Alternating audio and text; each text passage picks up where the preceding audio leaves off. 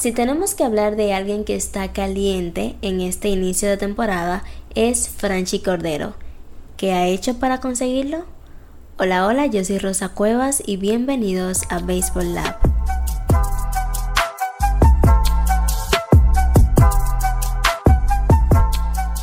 El dominicano Franchi Cordero fue una adición de último minuto, por así decirlo, al roster de los Yankees para el día inaugural, pero como ya todos hemos visto, ha hecho sentir su presencia en el equipo. Él fue dejado libertad por los Orioles luego de tener un buen entrenamiento de primavera, una buena participación. Y todos nos preguntamos por qué había sucedido esto, que se le estaba yendo bien, por qué no le daba la oportunidad. Pero ajá, así es el negocio. Tal vez el equipo entendía que no era un jugador que ellos estaban buscando para estar con ellos y prefirieron entonces darle la oportunidad a alguien más para que ocupe el lugar en el roster. Pero en este caso los Yankees decidieron apostar al talento de Franchi Cordero que podía ser una buena adquisición para un equipo como los Yankees que suelen tener esos problemitas de lesiones y que un jugador como Franchi Cordero podía caer bien. Entonces fue un movimiento conveniente para Cordero y también para los Yankees de Nueva York. A pesar de todo eso, no se esperaba que Cordero fuera a tener un buen inicio de temporada, a pesar de que le estaba yendo bien el sprint training, no se esperaba que tuviera ese inicio de temporada que está teniendo ahora. Tiene cuatro cuadrangulares, 11 carreras impulsadas. De esta manera, él rompió el récord de más carreras impulsadas en los primeros 7 partidos de un jugador con los Yankees que sostenía Roger Maris, Robin Ventura y Nick Swisher con 10 cada uno. Entonces sí, es un buen inicio y si lo comparamos con años anteriores de Franchi Cordero, porque bueno, primero decir que estos números eh, son para el momento en que yo estoy grabando el podcast, que no es el mismo día en que yo lo subo. Así que al momento en que ustedes escuchen esto, pues ya él tendrá otros números. Pero mientras tanto vamos a hacerlo de esta manera porque por lo menos tenemos una idea. Eso es lo primero, que no estarán los números actualizados al momento que ustedes lo escuchen. Y segundo, que es una muestra pequeña. Entonces no tenemos la cantidad suficiente de partidos para poder analizar de manera correcta. Sin embargo, vamos a utilizar esto para tener más o menos una idea y poder situarnos en la situación de Franchi Cordero. Él tiene en 26 turnos al bate, como ya dije, 4 cuadrangulares, 11 carreras impulsadas y una línea ofensiva de 269 de promedio de bateo, 321 de OVP y 769 de slogan. Entonces está bastante bien si lo comparamos con sus primeros 10 partidos de 2022 y los primeros 10 partidos de 2021. En 2022, eh, prácticamente casi la misma cantidad de turnos al bate, con 25, tuvo 3 carreras anotadas, pero solamente 2 carreras impulsadas, sin cuadrangulares, con un promedio de bateo en 200, 323 de OVP y 280 de slogan. Parecido al 2021, que también tuvo solamente 8 hits, 4 carreras anotadas, 4 impulsadas y 5 cuadrangulares. Como ya podemos ver, si lo comparamos con temporadas anteriores, ha tenido un muy buen inicio. El principal problema de Cordero ha sido la consistencia. No ha podido ser un jugador consistente en las mayores principalmente por sus problemas de lesiones. Él debutó en grandes ligas el 27 de mayo de 2017 con los Padres de San Diego y desde ahí ha estado en grandes ligas con los Padres, con Kansas, con Boston y ahora con los Yankees de Nueva York, que esperamos que tenga, que pueda aprovechar por completo esa oportunidad que se le está dando, eh, tomando en cuenta la situación en el roster de los Yankees, que puede tener una oportunidad ahí de consagrarse como un outfielder titular o que puede ser ese jugador importante para cualquier momento en que los Yankees lo necesiten cuando estén pasando algún tipo de dificultad con los jugadores de su roster. Pero obviamente algo tiene que estar haciendo Franchi Cordero que lo ha hecho mejorar, mejorar su situación en el plato para poder tener esa actuación que está teniendo hasta el momento. Y cuando revisamos, vemos que le había ido mal contra fastballs en años anteriores. Sin embargo,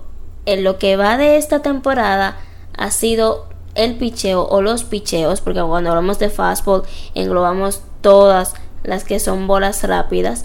Eh, este año le está yendo mejor y ha sido el, conjunto de picheos con el que mejor se ha visto Franchi Cordero. Tres de cuatro honrones han sido a fastballs. También tiene un promedio de bateo hasta el momento de 267, slugging de 933, 513 de WOBA, mejorando el de 2022, que obviamente no lo podemos comparar porque son muestras diferentes, pero en el 2022 terminó con un WOBA de 307 ante fastballs, un solo cuadrangular, y en lo que va de año lleva tres cuadrangulares a bolas rápidas. Lo que quiere decir, aquí sí podemos ver un poco el, la mejoría. Ver que en el 2022, lo que eh, eh, durante el momento que participó, solamente tuvo un cuadrangular.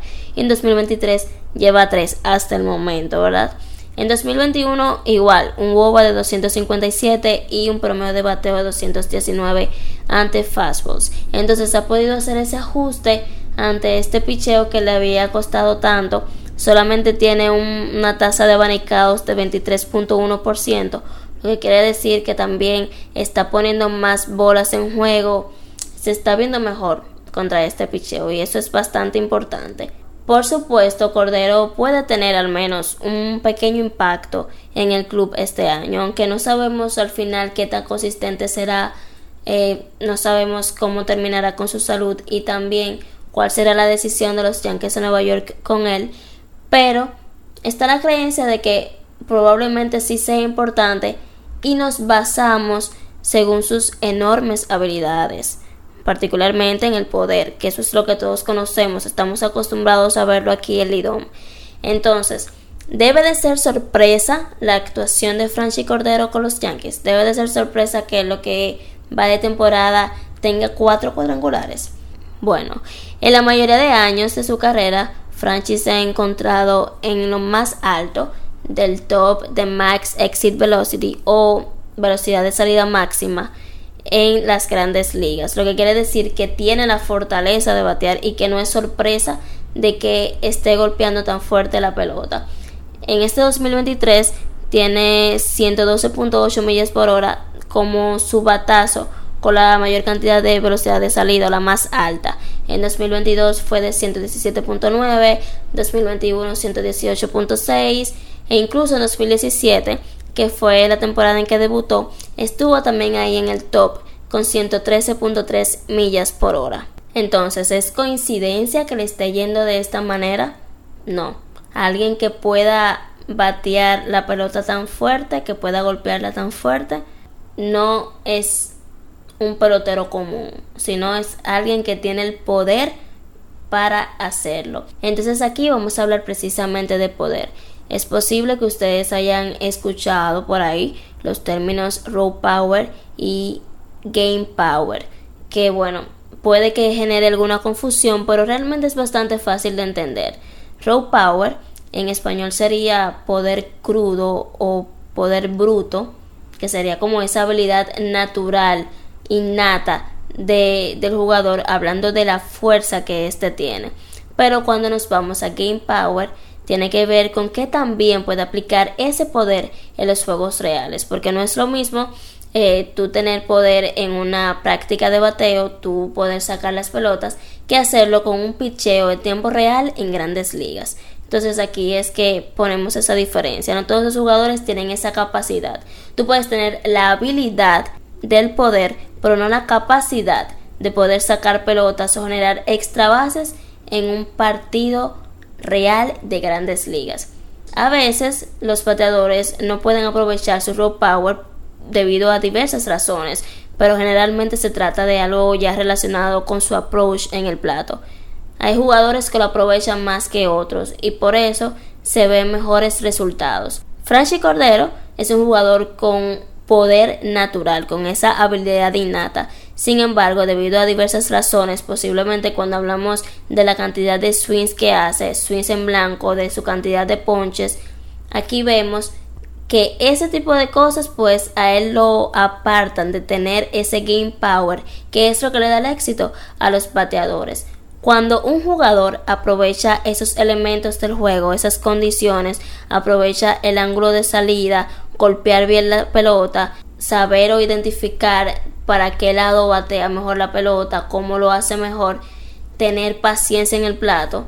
Cuando un bateador puede unir estos elementos, conseguir alguno de ellos, entonces sí puede tener éxito cuando hablamos de poder en el juego.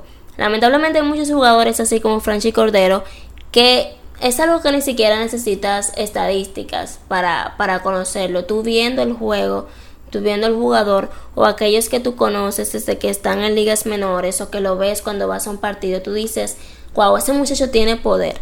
Pero lamentablemente no tiene buenas estadísticas, no tiene buenos resultados en el juego. Y es debido a esto, a que no ha conseguido eh, identificar esos elementos para él poder convertir ese raw power en game power. Y este es el problema de Franchi Cordero. Sin embargo, alguien que tiene este problema lo puede arreglar. Es algo que, que obviamente lo puede arreglar, puede conseguir esas habilidades extra que necesita para entonces poder tener ese éxito, porque lamentablemente un bateador de poder es un bateador de poder, no le podemos exigir otra cosa, lo mismo que un bateador de contacto es de contacto. Alguien que es un buen defensor pero que no batea es un buen defensor, o sea, exigirle otras cosas fuera de sus habilidades innatas es algo que posiblemente no lo puedan conseguir, pero sí pueden fortalecer esas habilidades que tienen, fortalecerlas y ayudarse con otras, pero no cambiarlas. Entonces, él es un batedor de poder, lo sabemos, lo vemos siempre. Simplemente que él puede identificar, o creo que ya lo está haciendo, identificar esas cosas que debe de cambiar para entonces poder tener ese éxito. Pero si los Yankees, hablando del hitting coach, hablando de él mismo también trabajando personalmente, pueden ayudarlo o puede ayudarse a atacar mejor las rectas y aprovechar al máximo su poder, su perfil como bateador, podemos conseguir algo muy bueno de Franchi Cordero. Probablemente no sería más que un cuarto jardinero en una situación que se necesite, pero si él continúa luciendo como está ahora en este inicio de 2023, podría ser bastante útil para los Yankees y también es algo que lo ayudaría a él también para conseguir contratos futuros porque es un muchacho bastante joven que tiene toda la capacidad de generar ese éxito para él conseguir un buen contrato, algo que lo puede ayudar bastante en su carrera. Entonces, vamos a esperar a ver qué tan consistente puede ser Franchi Cordero en esta temporada, cómo lo va a ayudar la salud y si va a efectuar esos cambios que necesita para poder aprovechar al máximo sus habilidades innatas. Espero sus reacciones y comentarios a través de mis redes sociales, Twitter Rosa Cuevas 27 Instagram rosacuevas27 underscore para que podamos debatir un poquito acerca de esto. ¿Qué piensan ustedes? Cordero tiene la mejor oportunidad ahora para poder brillar. ¿Lo podrá conseguir? ¿Podrá tener esa consistencia que se necesita? Espero sus opiniones en mis redes sociales. Nos vemos el próximo lunes con otro tema interesante en Baseball Lab. Bye bye.